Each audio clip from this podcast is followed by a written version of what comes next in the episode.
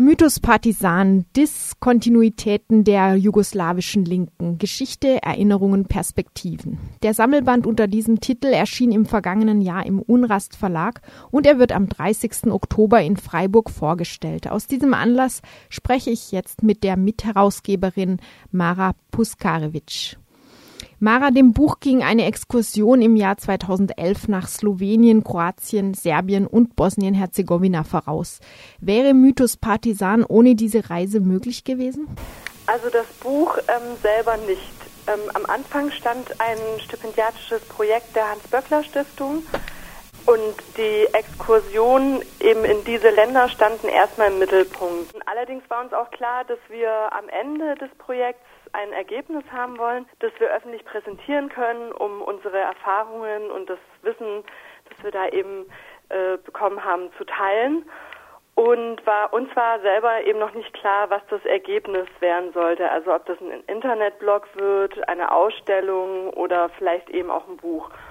Und da George Tomic und Allegra Schneider schon ein Buch herausgegeben haben, war für uns dann irgendwann klar, dass wir das auch machen wollen, also dass wir auch ein Buch herausgeben wollen. Und ja, in dem Buch selber kommen dann eben auch die Expertinnen und auch Aktivistinnen äh, zu Wort, die wir dort getroffen haben, aber auch Leute, die wir auch schon in Deutschland äh, vorab getroffen haben.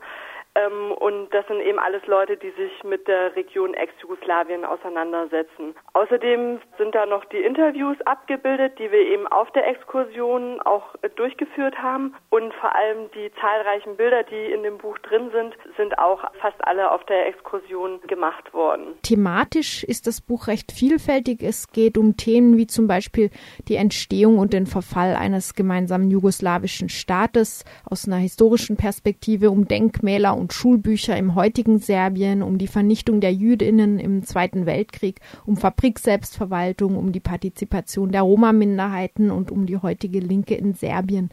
Inwiefern ist der Partisan ein Schlüsselbegriff, der die vielfältigen Beiträge dieses Bandes zusammenhält?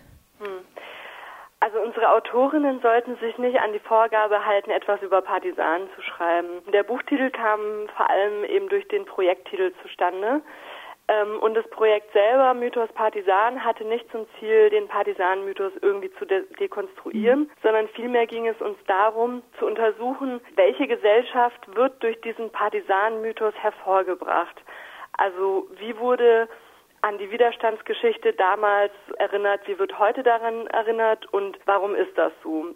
Das waren so einige der Leitfragen. Allgemein geht es uns um die Geschichte der Linken in Jugoslawien, aber die antifaschistische Vergangenheit spielt dabei eben eine doch eigentlich sehr große Rolle. Und das haben wir auch stark festgestellt, eben wenn wir uns mit Aktivistinnen heute unterhalten haben. Also Leute, die heute dort aktiv sind. Zum Beispiel haben wir auch einen Artikel über die Queers in Ex-Jugoslawien. Und zuerst mal denkt man sich, ja, okay, was haben denn Queers mit Antifaschismus zu tun? Aber für die Aktivistinnen vor Ort ist eben Antifaschismus ein wichtiges Element ihrer Arbeit, weil es für sie dazugehört, um sich gegen eine reaktionäre und chauvinistische Gesellschaft zu wehren. Und eben insgesamt war es uns schon wichtig, eine Geschichte der Linken in Jugoslawien zu schreiben. Dazu gehört eben auch die Geschichte der Partisanen. Aber wir wollten diese Geschichte auch kritisch und ja eigentlich von links hinterfragen. Du selbst hast diese Geschichte auch der Auseinandersetzung mit dem Widerstand insofern behandelt, dass du dich unter anderem mit dem Geschichtsrevisionismus in serbischen Schulbüchern befasst hast. Dafür hast du in Schulbüchern aus den Jahren 2000, 2008 und 2010 die Darstellung dreier Persönlichkeiten untersucht. Woran lässt sich in diesen Schulbuchtexten ein Geschichtsrevisionismus festmachen? Ich werde das vor allem vielleicht an der Person Draža Mihailovic festmachen. Das war so der Anführer der Chetniks und die Chetniks waren königstreue Serben und äh, nationalistisch.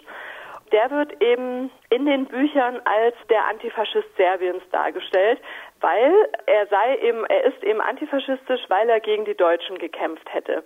So ist die Darstellung. Das ist natürlich ein sehr verkürzter Begriff des Antifaschismus, weil es hat natürlich viel mehr dazu gehört, Antifaschist zu sein, ähm, als nur gegen die deutsche Besatzung zu kämpfen. Ähm, gleichzeitig wird die Kollaboration der Chetniks mit den Faschisten Italiens und mit den Nazis aus Deutschland überhaupt nicht thematisiert. Außerdem wird dann die Partisanenbewegung nationalisiert dargestellt. Also es gibt eigentlich eh nur serbische Partisanen. Den gesamtjugoslawischen Charakter, den diese Widerstandsbewegung hatte, der wird gar nicht erwähnt. Und diese Partisanenbewegung verliert dann halt auch noch über die Jahre, also von 2000 bis eben zu den aktuelleren Schulbüchern, immer mehr an Bedeutung. Und was ich eben ziemlich interessant fand, da war, dass eben auch ähm, unter den der proeuropäischen Partei von Tadic, ähm, also der Demokratischen Partei, der Ge Geschichtsrevisionismus eben am heftigsten ist. Und daraus ziehe ich so ein bisschen den, oder daraus ziehe ich den Schluss, dass es ähm, sich nicht widerspricht, proeuropäisch liberal und nationalistisch sowie geschichtsrevisionistisch zu sein. Gibt es auch schon Untersuchungen zur Wirkung eines solchen Unterrichts auf die Einstellung der Schülerinnen und Schüler in Serbien? Also mir selber ist da tatsächlich nichts bekannt, ähm, aber ich könnte vielleicht eine Anekdote von einem äh, ehemaligen Partisanen erzählen, mhm. ähm, der als Zeitzeuge eingeladen wurde, vor eine Schulklasse, äh, vor einer Schulklasse zu reden. Und äh, die Schüler waren auch sehr gespannt und ähm, haben ihn dann gleich als erstes gefragt, ja, Sie waren Widerstandskämpfer, wie war es bei den Chetniks zu kämpfen? Und es war natürlich für ihn eigentlich sehr lustig tatsächlich, weil er hat als Partisane natürlich gegen die Chetniks gekämpft und nicht mit den Chetniks. Und damit wird aber eigentlich auch ganz gut deutlich, wie verwirrt die Schüler heute sind, die halt tatsächlich glauben, ja, die Widerstandskämpfer, das waren die Chetniks, die ja eigentlich nicht den Zweiten Weltkrieg gewonnen haben, sondern eigentlich verloren haben. Und das ist eben den Schülern heute kaum bewusst. Du hast schon gesagt, in dem Buch geht es wesentlich auch um die heutige Linke in Ex-Jugoslawien. Du selbst hast dich gemeinsam mit Peter Atanackovic in einem Artikel zur Bewegungslinken in Serbien geäußert oder hast dazu gearbeitet. In diesem Artikel analysiert ihr Initiativen, Tätigkeitsfelder und auch Probleme dieser gegenwärtigen Linken in Serbien. Ein grundsätzliches Ergebnis scheint mir da zu sein, linke Gruppen haben es im heutigen Serbien überhaupt nicht leicht. Was sind dafür die hauptsächlichen Gründe? Naja, ich würde zum einen sagen, dass tatsächlich ähm, der ganze Krieg in den 90er Jahren und dann auch eben bis ähm, 99 ähm, einer ja vielleicht einer der wichtigsten Gründe dafür sind, dass eben eine Linke sehr geschwächt wird. Auch das war vielleicht auch schon vorher bemerkbar, also auch schon vor den Kriegen. Allerdings ähm, kann man sich vielleicht auch gut vorstellen, dass eben eine Gesellschaft, in der eben ein Krieg stattfindet, ähm, der nationalistisch begründet ist, der sich eben gegen äh, eine sozialistische Gesellschaft auch wendet, dass das durchaus auch eben für eine Linke in, im ehemaligen Jugoslawien ein großer Rückschlag sein kann. Zumal man sich auch einfach überlegen muss, dass nehmen wir jetzt mal einen Zeitraum von ungefähr zehn Jahren, in der eben eine große Krise in der Region geherrscht hat. In diesen zehn Jahren konnte sich ja eine Linke kaum entwickeln. Also da fehlt auch einfach ein Zeitraum von zehn Jahren, wo in anderen Ländern Diskussionen geführt worden sind, wo man sich auch als Linke selber weiterentwickelt hat. Das äh, macht natürlich viel auch dann für die Gesellschaft vor Ort aus, wenn da ein nationalistischer Krieg herrscht, in dem auch faschistische Symbole wieder auftauchen und dem man sich eben auch wieder positiv auf eine nationalistische und faschistische Vergangenheit bezieht. Und gerade eben in so einer Atmosphäre, in so einer Gesellschaft ist es dann natürlich für Linke noch viel schwieriger, offen links zu sein und auch eben Verbündete zu finden und dem was entgegenzusetzen. Zumal es auch für viele Linke gerade Mitte der 90er Jahre eine Option war, das Land zu verlassen und eben woanders hinzugehen. Die Haltung eures Artikels würde ich als kritisch solidarisch beschreiben und damit steht ihr in dem Sammelband nicht allein.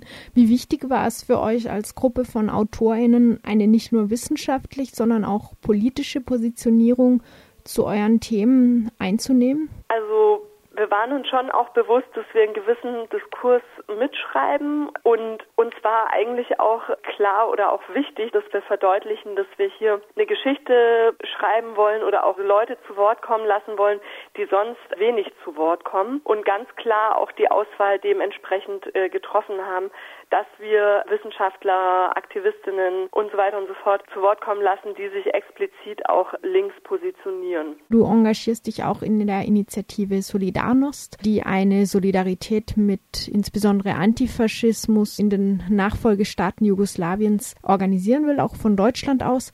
Wie würdest du die Ziele von Solidarność beschreiben? Ja, unser Ziel ähm, ist es zum einen ähm, der interessierten Öffentlichkeit ähm, im Berliner Raum und wenn möglich eben auch ähm, bundesweit darüber zu informieren, was eben gerade die Linke äh, im ehemaligen Jugoslawien beschäftigt oder was auch überhaupt die Gesellschaft dort beschäftigt, was dort eben so abgeht und was da los ist. Ähm, das ist natürlich das eine Ziel.